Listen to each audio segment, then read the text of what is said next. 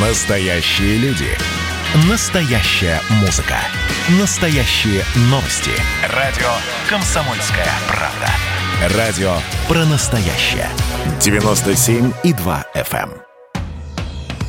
«Комсомольская правда» и компания «Супротек» представляют. Программа «Мой автомобиль». Не знаю, радоваться или нет, но власть э, в очередной раз пытается повернуться лицом к народу. Э, Всем привет, я Дмитрий Делинский. Я Алена Гринчевская. Редактор портала осипов.про у нас на связи. Андрей Олег Осиповы. Парни, доброе утро. Доброе утро. Доброе утро. Доброе утро. Что я имел в виду, говоря про поворачивание лицом к народу? Смотрите, во-первых, президент подписал закон о гаражной амнистии, который вступает в силу с 1 сентября этого года.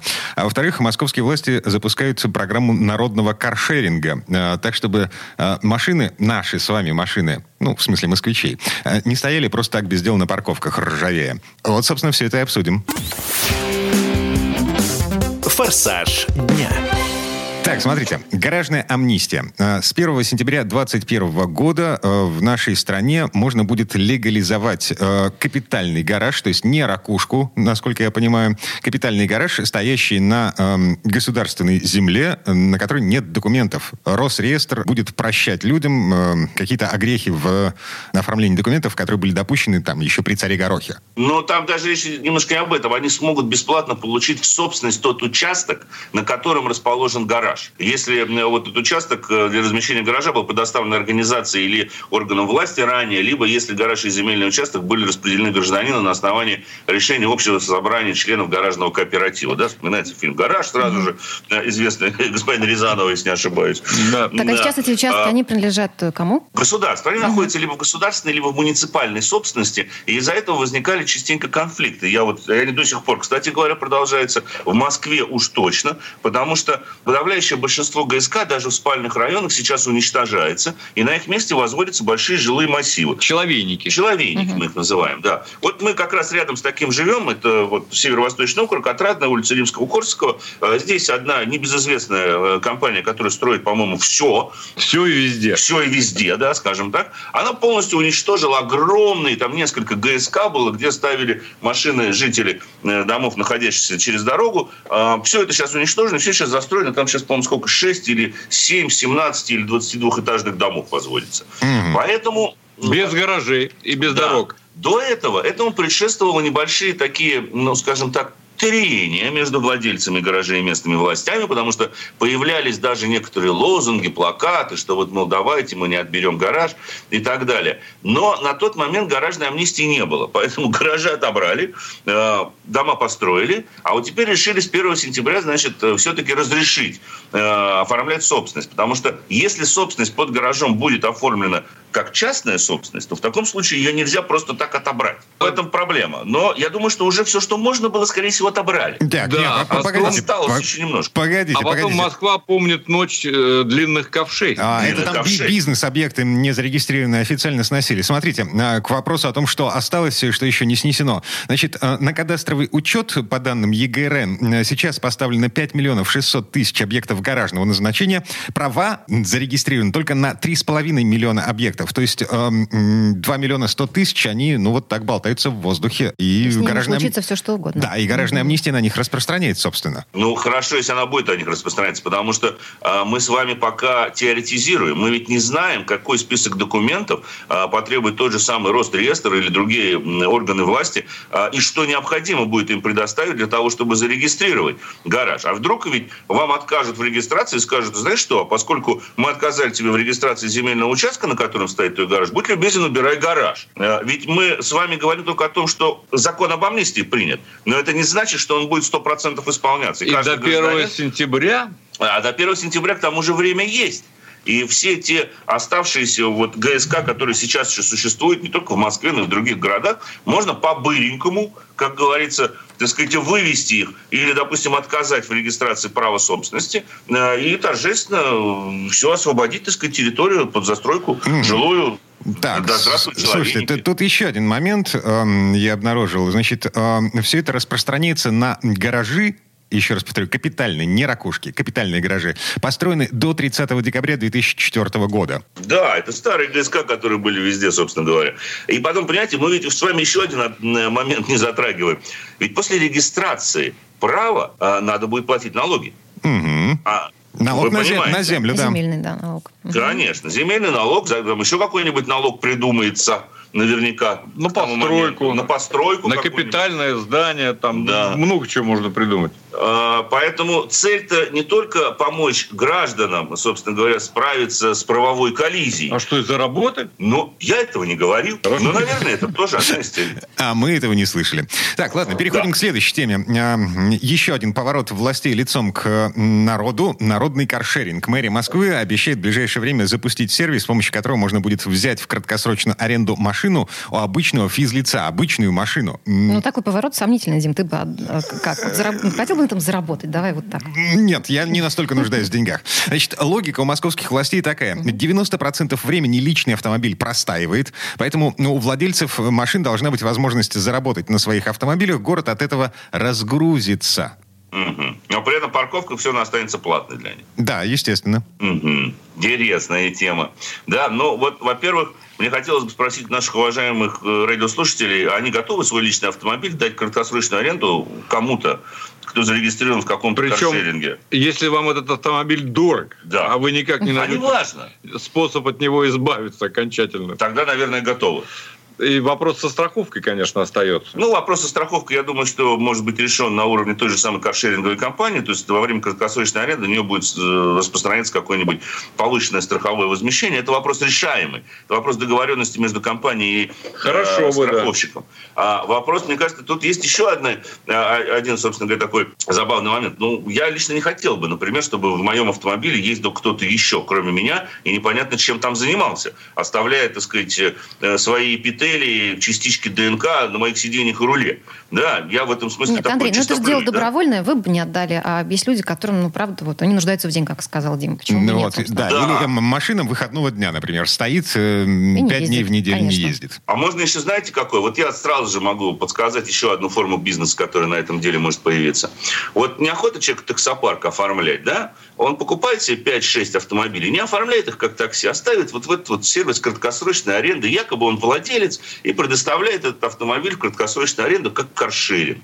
Но только он не оформляет ее ни на юридическое лицо. Ну, просто такие есть таксопарки. В интернете можете зайти, знаете, вот ки- киргизский таксопарк номер один Москвы, допустим. Очень забавно, все на киргизском и принадлежат ну, киргизам. Вот ведь какой тоже бизнес может развиваться. Если к этому стремятся столичные власти, то мне страшно об этом подумать, поскольку, ну, вы понимаете, я не думаю, конечно, что какой-нибудь хороший АМГ там э, или, ну, заряженную там BMW или Audi будут э, давать в краткосрочную аренду. Но даже если это будет более-менее приличный автомобиль, кто-то решит на этом сделать бизнес, купит машину бизнес-класса с хорошим мотором, и будет ее как человек, как физическое лицо постоянно сдавать в аренду.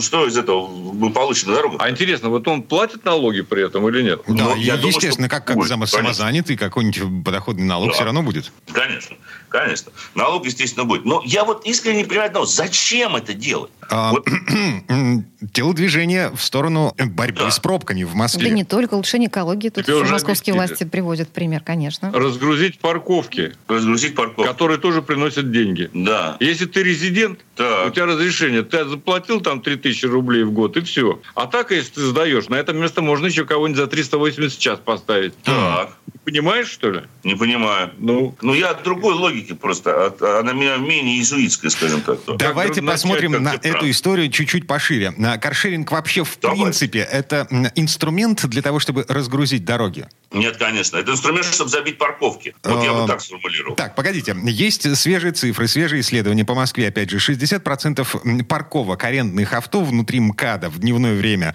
длятся не Да. больше часа. То есть а, посчитали, что каршеринговая машина в среднем э, в сутки находится в пути 6 часов. Так, хорошо. То есть она не, стоит, Прекрасно. она не стоит. Но она все время перемещается по центру города. Знаете, как сейчас пользуются машины многие в Москве? Бросаешь машину около станции метро, где-нибудь на окраине, доезжаешь на метро до какой-нибудь, э, где смотришь вот просто по программе телефона, ага, в этой станции очень много машин каршеринга, доезжаешь, берешь эту машину и начинаешь ездить по центру центру города. Да, машина не стоит. Но она, грубо говоря, ты приехал, парковка же бесплатная, ты припарковал машину, провел деловую встречу, эту же машину потом можешь арендовать, в другое место проехать. Машина эксплуатируется в общей сложности 6 часов.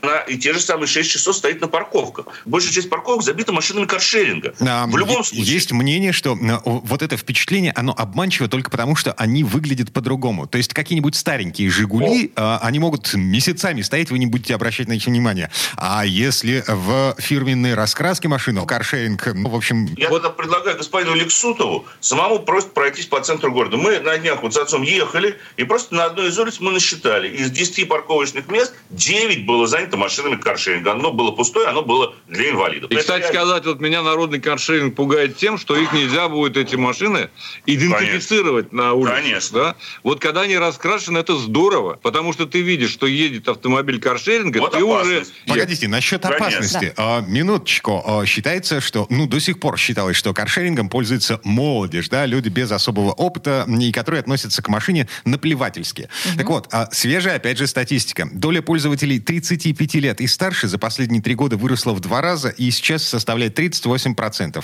То есть треть всех водителей каршеринга это эм, люди опытные, пожившие. В средний водительский стаж вырос с 9 до 12 лет. У человека есть права, но он ни разу не садился за руль. Это сплошь и рядом. Сколько угодно таких людей. А каршеринг Они- ему предоставляет такую А возможность. каршеринг предоставляет возможность потренироваться, поездить, так сказать. Ну или просто по делам поехать. Это у моей супруги права с 95 года. Она вообще за У рулем. нее стаж 25 лет. 25 лет. Патриархат ездила. Осиповых. Патриархат чистой воды. Андрей Лек Осиповы, м, противники, принципиальные противники каршеринга были у нас в эфире. Э, Парни, спасибо, хорошего дня. Спасибо. Всего доброго, дорогие друзья. Берегите себя, счастливо. А мы вернемся в эту студию буквально через пару минут. В следующей четверти часа у нас Юрий Сидоренко. Поговорим о том, зачем нужна нейтраль в коробке автомате. Когда ее нужно включать, а когда категорически нельзя.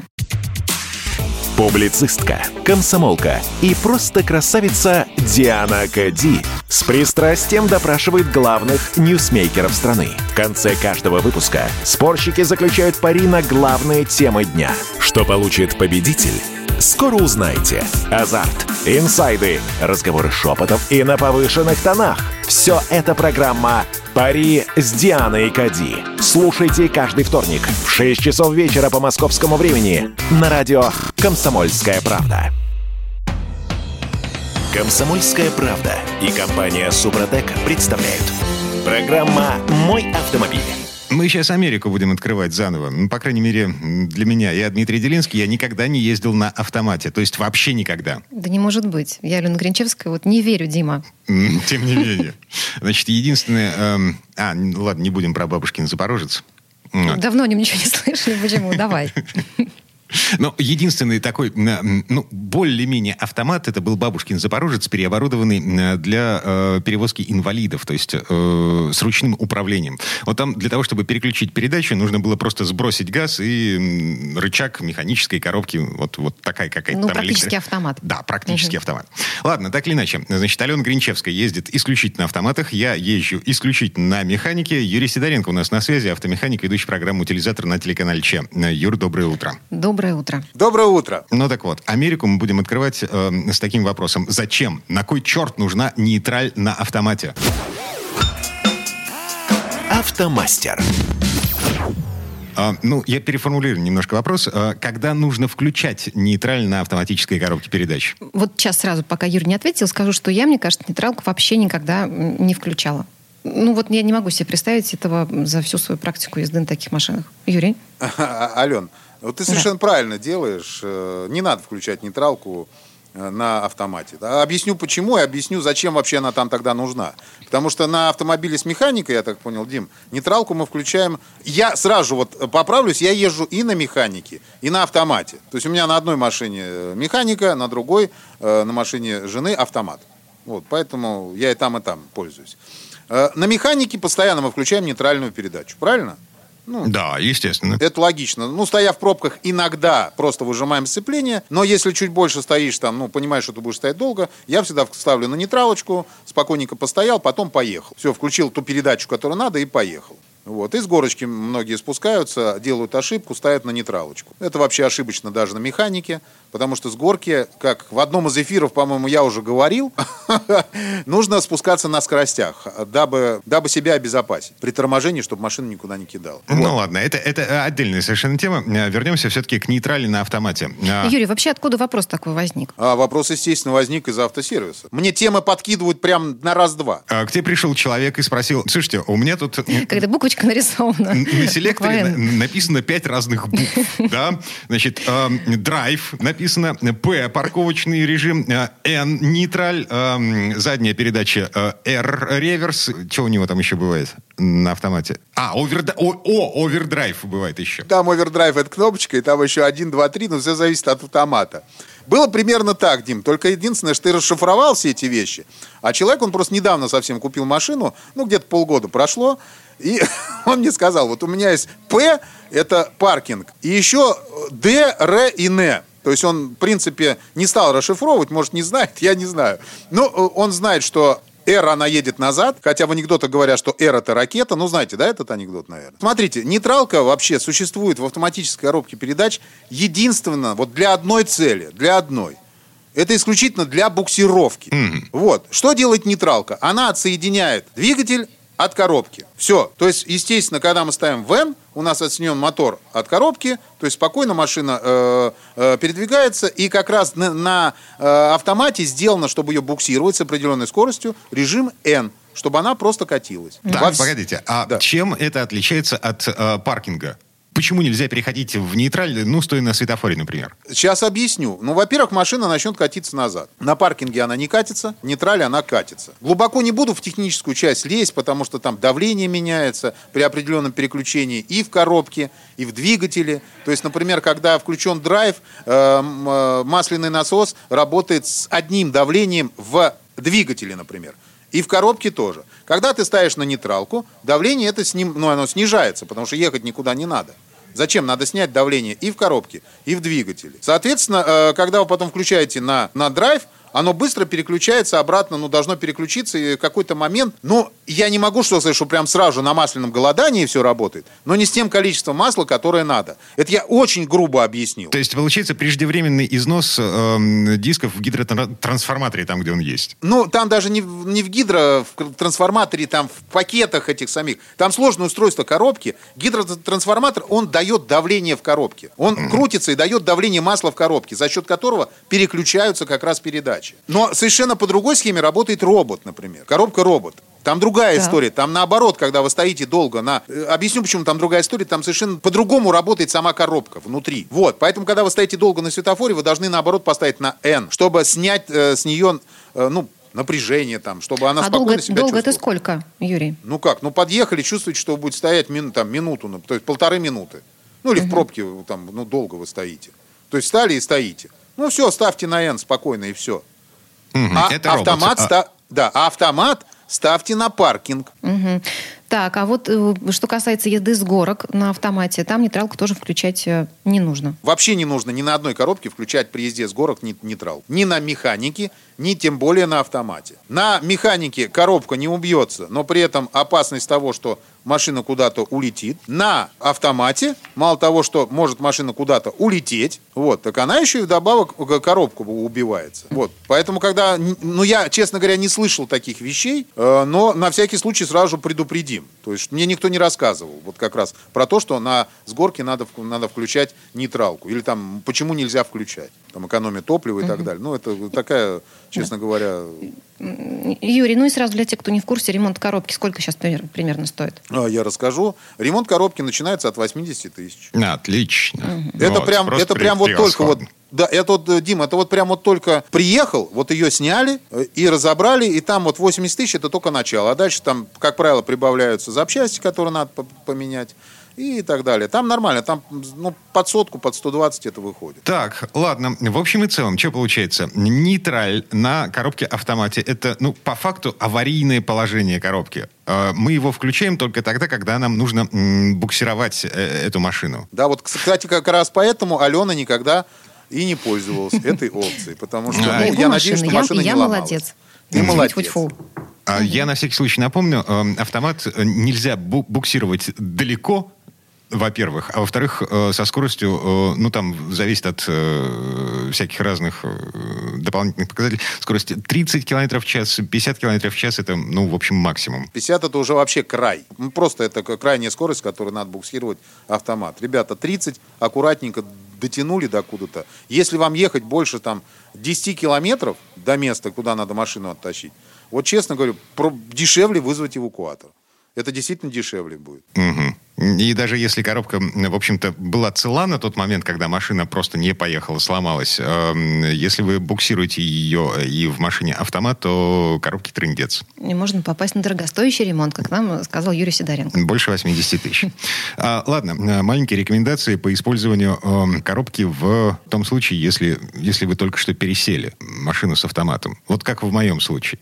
Да? Ну, первое, что, на что попадают и натыкаются все люди, которые пересаживают с механику на автомат, это они все время стараются переключить ее как раз. Вот в этом и есть проблема. Вот, потому что, ну, привыкли, что надо нажимать сцепление и переключить. Ребята, вот заставьте себя подумать. Вот подумайте, что у вас нет одной педали сцепления. Заставьте свою ногу левую, ну, если у вас правым рулем, то правую, стоять и никуда не прыгать. Это первое, что люди пытаются переключиться. И второе, самое страшное, и с этим сталкиваются практически все.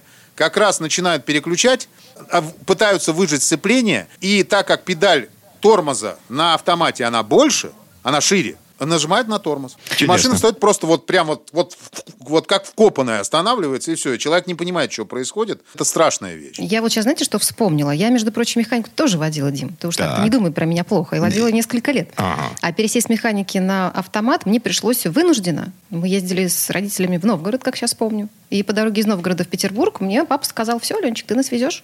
А, у них машина была, собственно, с автоматом. И я села и, и в путь, в общем-то. Было страшно. Сейчас Всё себе уже приездил. Ну, конечно, лет уже сколько прошло. И я все-таки до конца не понимаю. А, Значит, как мне держать машину на светофоре? То есть, э, если На там... чем, на автомате или на механике? На автомате. На механике-то я понимаю. Дим, все очень просто. На светофоре, если он недолгий, то ты остаешься на драйве и держишь ногу на тормозе. Все. Машина, она для этого автомат и сделана, чтобы вот так вот стоять и не переключаться постоянно. Если ты чувствуешь, что уже затяжное стояние, например, перед, перед переездом железнодорожным, подъехал, поставил на паркинг и спокойненько стоишь и ждешь, когда тронуться. Потом, когда надо тронуться, выжил тормоз и переключился аккуратненько на драйв. И поехал. М, мгм. То есть тормоз обязательно выжимать. Вот. Обязательно. А без него на многих моделях просто не переключишь с паркинга на драйв. Ладно, так и запишем. А, Юрий Сидоренко, автомеханик, ведущий программы «Утилизатор» был у нас на связи. Юрий, спасибо, хорошего дня. Спасибо. Большое спасибо, всем удачи. Ну, а мы вернемся в эту студию буквально через пару минут. В следующей части программы к нам присоединится Федор Буцко. Будем разбираться в том, что лучше – турбированный мотор или атмосферник. Значит, я самый первый вакцинировался, поэтому меня спрашивают. Поехали, напились и давай, значит, все. Нет больше СССР, мы создали Содружество независимых государств. И скорее хозяину, Бушу, старшему президенту США звонить. Назначьте везде русских, и многонациональные регионы были бы довольны. И дайте больше прав регионам и больше прав предприятий. Итоги с Жириновским. Каждую пятницу на радио «Комсомольская правда». Владимир Вольфович клеймит злодеев, с оптимизмом смотрит в будущее и общается со слушателями. 9 часов вечера по московскому времени. Я все могу сделать. Запросто наведу порядок. «Комсомольская правда» и компания «Супротек» представляют. Программа «Мой автомобиль». А это мы вернулись в студию радио «Комсомольская правда». Я Дмитрий Делинский. Я Алена Гринчевская. Федор Буцко у нас на связи. Федь, доброе утро. Доброе утро. Здравствуйте, друзья. А, В этой четверти часа у нас такой файт. Драка между турбированными моторами и атмосферниками. Машины, которые выпускают сейчас, новые машины, они практически все с турбиной. Плохо это или хорошо? Давайте попробуем разобраться. Под капотом. Итак, в моем фокусе десятилетней давности обычный атмосферный мотор. 1.8 выдает 126 лошадей. эм, А ты когда машину покупал, Дим, ты внимание обращал на то, какой там двигатель тебе А, предлагается? Вообще мне было пофиг. Потому что главная задача была купить универсал для того, чтобы туда помещалась детская коляска. Времена Ну, изменились. М, Теперь возникает вопрос, собственно, турбированный мотор или атмосферник? Ну вот по состоянию на 10-летнюю давность, э, видишь, и твой опыт подтверждает, что выбор был сделан правильно. Да, машине 10 лет, она в одних руках, хорошо ездит, и собственно, проблем нет. Поэтому турбины сейчас и пользуются там популярностью, особенно у молодых водителей. Ну, собственно говоря, если там люди постарше обычно говорят, нет, не нужны нам ваши эти роботы, эти ваши там с двойными сцеплениями коробки передач, а, дайте нам нормальный автомат, э, не нужно нам а, моторчик объемом 1.2, 1.3, 1.4, хочу нормальный двухлитровый. Да, давай остановимся на моторчиках 1.2 и 1.4. Сколько лошадей с них можно снять? Если мы говорим, допустим, о там, самом популярном в России Б-классе, у них у всех, а, почти у всех исключительно атмосферные моторы. Объем 1,4, там 1,5, 1,6. Мощность у них ну, от 100 до 124 лошадиных сил. Единственное, вот в этом классе, у кого есть турбо, ну, из популярных моделей, да, это вот Volkswagen группа, соответственно, Volkswagen Polo, там, Skoda Rapid. У них есть и атмосферные моторы, да, но а есть и турбированные. Вот, допустим, атмосферник 1,6 это 110 э, лошадиных сил, а турбо 1.4 это 125 лошадиных сил. Чудесно. Расход? Расход, разница достаточно большая. То есть, если ну, брать, допустим, ту же продукцию там, ваговскую, да, ну, тот, тот же там, поло, допустим, то разница в городе ну, примерно на литр. И большая разница в динамике. То есть, э, турбированный будет разгоняться до сотни за 9 секунд, а атмосферный за 12 я округляю, но это большая разница. И стоят они, в принципе, не очень сильно-то дороже. Там разница 1050, ну, если одинаковые комплектации брать. То есть э, турбо, ну, 1050 дороже. А езды в городе либо за городом, что лучше? А если вы едете долго по трассе там с ровной скоростью, то, в принципе, э, скорее всего, у вас такие средние обороты. И там турбина, если работает, то работает в таком легком режиме. А за городом разница и по расходу топлива, и по динамике, она не так сильно будет ощущаться. А в городе будет ощущаться. А если по бездорожью? Ну, бездорожье тут уже давайте смотреть, что за автомобиль. Если э, говорить там про компактные, допустим, кроссоверы, э, то сейчас там вот в, ну, в том же самом популярном там Б-классе, но уже кроссоверном, турбомотор есть э, только у Рено. На Каптюр, там на Аркану они ставят на свои. Едет машина по бездорожью? Ну, хорошо, достойно едет. Хотя, в общем-то, считается, что турбо не оптимально для чисто внедорожных автомобилей. Но, тем не менее, едет машина, хорошо едет. У всех конкурентов, наоборот, атмосферный мотор моторы. Ну, почти у всех. Вернее, как, есть, конечно, китайские машины, там тоже уже и, и турбо, и полтора литра, и там трехцилиндровые моторы современные э, стали появляться в паре с там, роботизированными коробками. Ну, на них народ, конечно, смотрит с большим недоверием, потому что ведь, э, ну, там изначально вот у нас массово были фольксвагеновские машины с этим вот 1.4 TSI, там, 1.6 TSI. Там, и, соответственно, вот эти машины, они как раз были проблемными. А сейчас, э, в общем-то, у Volkswagen эти проблемы решил. Решили ли эти же проблемы начального запуска, так сказать, так, э, э, проблемы младшего возраста китайцы, неизвестно, поэтому про них я ну, неплохо, не хорошо ничего сказать не могу. Вот на больших, кстати, кроссоверах сейчас уже э, везде есть турбо. И вообще вот во всей этой высшей лиге автомобильной, там на всех модификациях обязательно есть наддув. Обязательно. Понятно, что если у вас мотор объемом 6 литров, то, в общем, э, этот наддув, он не решает вопрос того, что вам там, мол, лошадей не хватает. Это нужно для того, чтобы э, двигатель был более эластичным. Ну, то есть, чтобы вы всегда очень плавно разгонялись. Вот как бы вы ни ехали, и какую бы скорость не хотели набрать, у вас всегда это будет очень плавно. Поэтому турбина, в общем, разное предназначение и э, разные схемы работы. Турбина – это не что-то одно. Да? Все-таки, а, а, на первый взгляд, турбонаддув выглядит как эм, такое идеальное решение проблем, с которыми сталкиваются автомобилисты э, в связи с тем, что нужно экономить топливо, значит, нужна динамика, э, значит, нужна преемственность, бла-бла-бла-бла-бла. Э, проблема решена. Турбина есть. А чем мы за это расплачиваемся? с турбиной, конечно, нужно обращаться несколько внимательнее, чем с обычным атмосферным двигателем. В принципе, такие моторы потому что уже на них больше узлов, агрегатов, они, в принципе, в них больше есть чему сломаться. А, у турбины есть ну, две, наверное, основные проблемы. Э, хотя сейчас турбины стали намного лучше. Это не то, что было 10-20 лет назад, когда э, люди ухитрялись там за, за неделю ее просто э, уничтожить. Да? Ну, главная проблема – это вот температура. Да? Вот мотор, когда едет на там, высокой скорости, он может раскручиваться там, до 5, там, 6, 7 тысяч оборотов в минуту. Турбина раскручивается до 100 тысяч оборотов за ту же минуту. Ну, можете себе представить, она там как реактивный самолет, она работает, вкачивает э, воздух в двигатель, еще, еще, еще. А охлаждается она за счет масла, которое через нее проходит. Если вы гнали во всю, значит, на всю мощь, потом приехали, остановились, выключили двигатель, турбина не успела охладиться и, собственно, тут же перегревается, выходит из строя. Ну, конечно, сейчас есть всякие турботаймеры, которые не дадут мотору заглушиться, заглохнуть, которые будут дальше гонять через нее охлаждающее это масло, но, тем не менее... Ну, то есть масло когда... нужно, нужно менять чаще?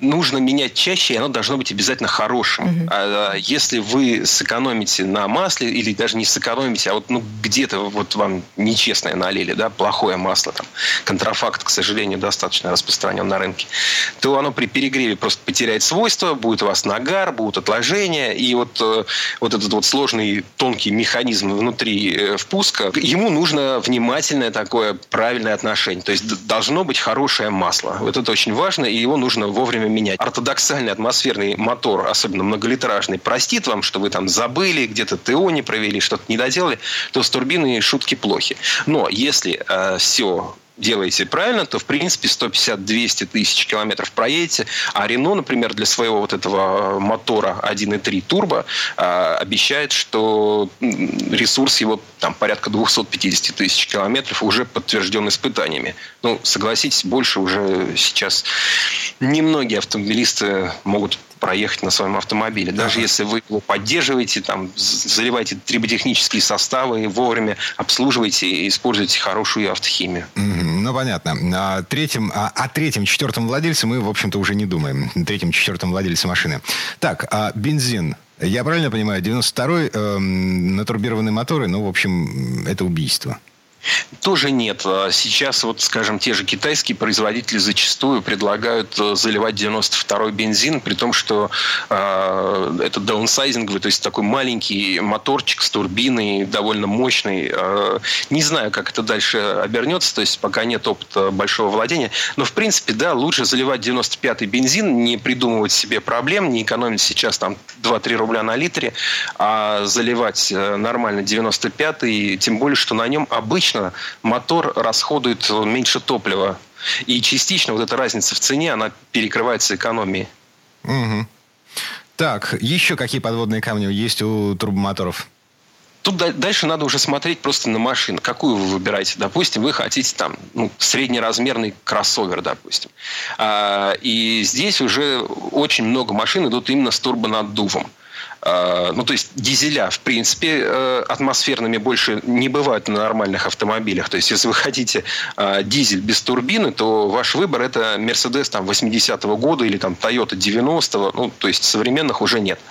А, ну, и на бензиновых э, тоже все чаще ставят турбину. И вот всякие там Volkswagen Tiguan, Шкода Кодиак.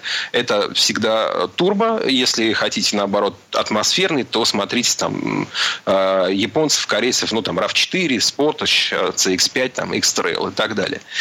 И вот, э, в принципе, практически в любом классе автомобилей нужно э, понимать, что турбированный автомобиль будет э, динамичнее и экономичнее. Хотя, кстати, бывают исключения. Вот, например, а, Mazda, у них там двигатели особой конструкции с высокой степенью сжатия, и вот, допустим, их кроссовер CX-5, в принципе, не уступает ни по экономичности, ни по динамичности там, а, фольксвагеновским а, машинам с турбиной. Поэтому, в общем, атмосферные моторы бывают тоже хорошими, мощными, экономичными. Нужно уже выбирать там непосредственно прицеливаясь э, к конкретной модели, которая вас интересует. Сейчас, в общем, на рынке есть и те, и другие.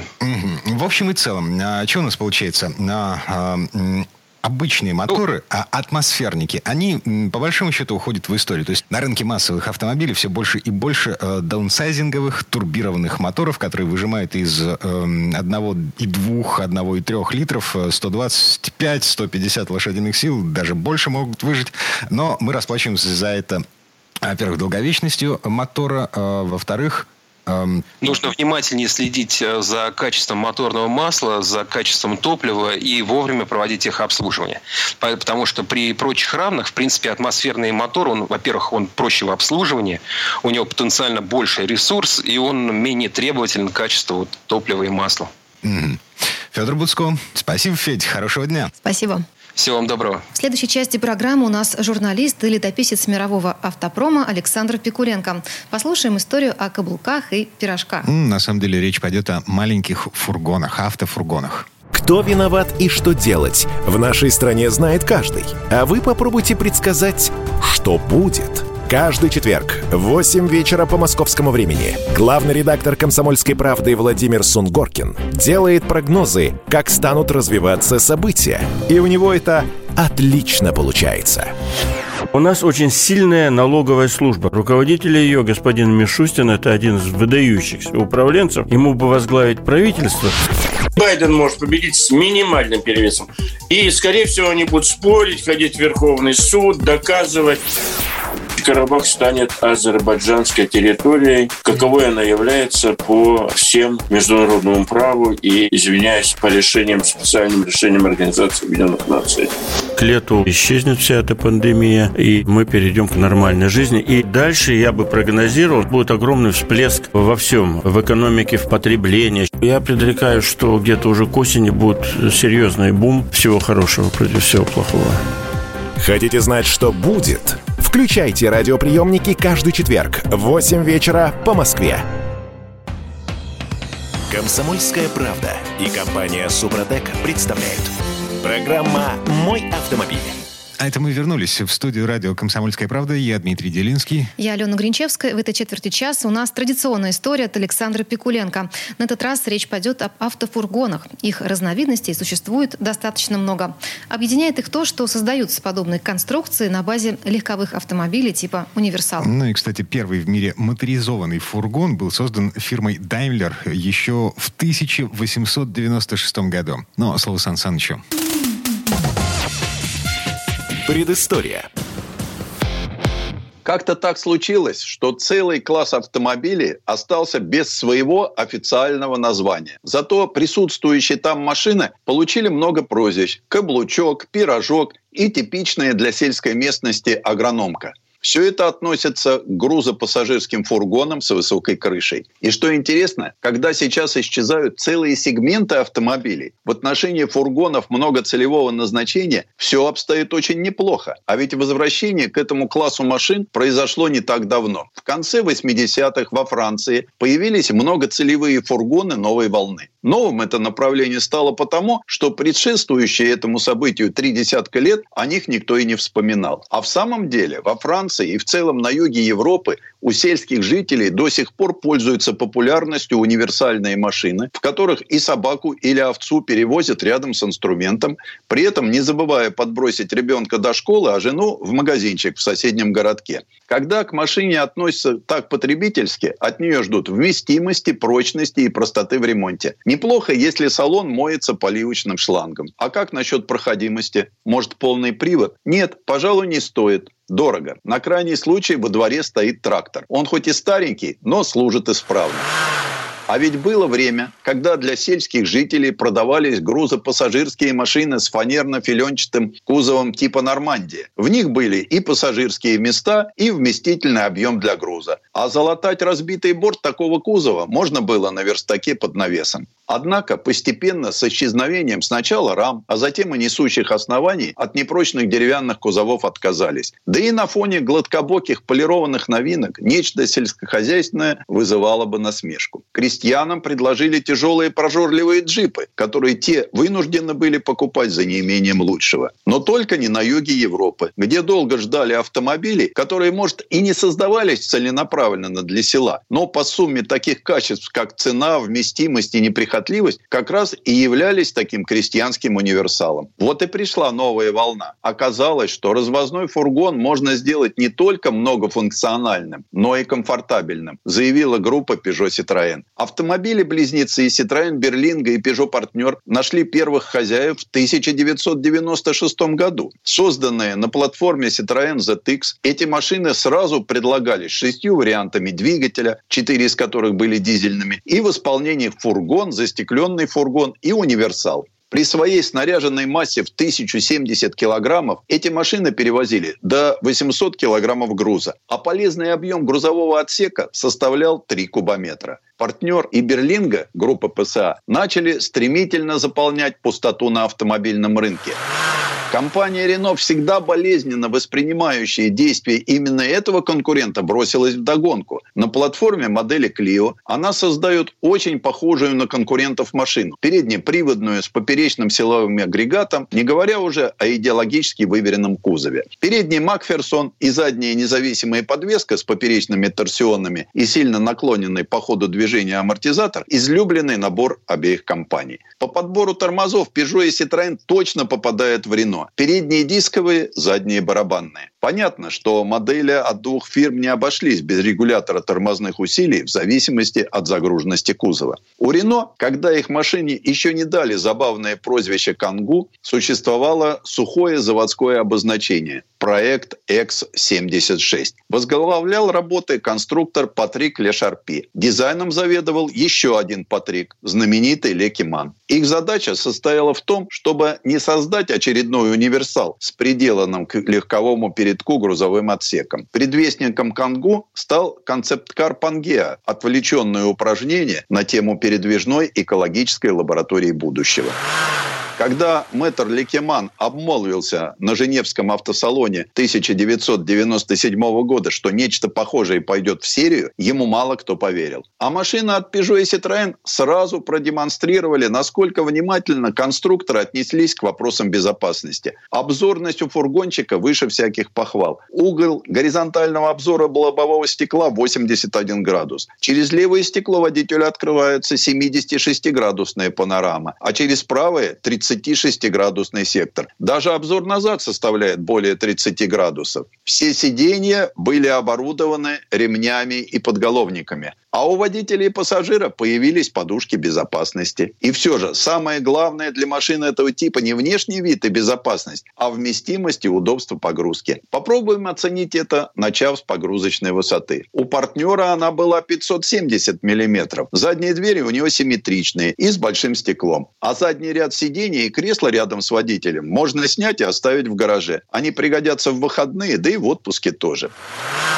Жизнь этих братьев-близнецов оказалась долгой. После рестайлинга 2002 года они простояли на конвейере до 2008, когда появилось второе поколение. Да и потом Peugeot Партнер с дополнением к названию Classic выпускался до закрытия завода в Испании. Внешне Peugeot Партнер второго поколения стал интереснее. Конечно, в музей современное искусство он не попадет, но в целом гармоничен, чем не могут похвастать конкуренты. Впрочем, для таких машин внешность не самое главное. Важно, что внутри. Добротный пластик, замысловатый дизайн, удобные сиденья – все это мизер по сравнению с главным достоинством – внутренним объемом. Потолок примерно на 30-40 сантиметров выше, чем на легковых машинах. За счет этого создается ощущение, что внутреннее пространство просто огромно. Французы распорядились этим объемом рационально – над головой водителя удобная полка для бумаг. Автобусная вертикальная посадка спереди и сзади позволила сэкономить драгоценные сантиметры для грузового отсека, но приопределила неудобство передних седаков. Сидеть им хоть и комфортно, но продольной регулировки не хватает. А задним пассажирам автобусная посадка понравится. Здесь могут вольготно разместиться даже рослые люди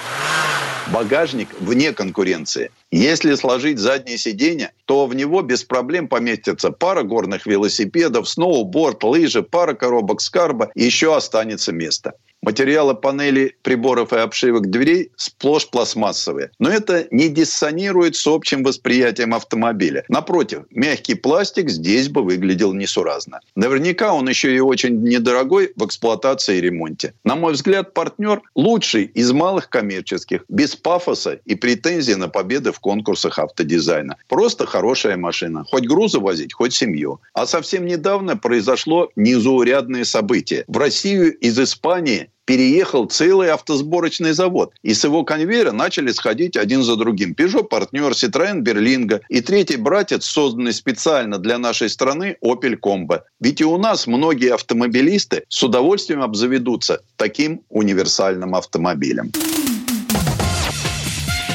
Предыстория.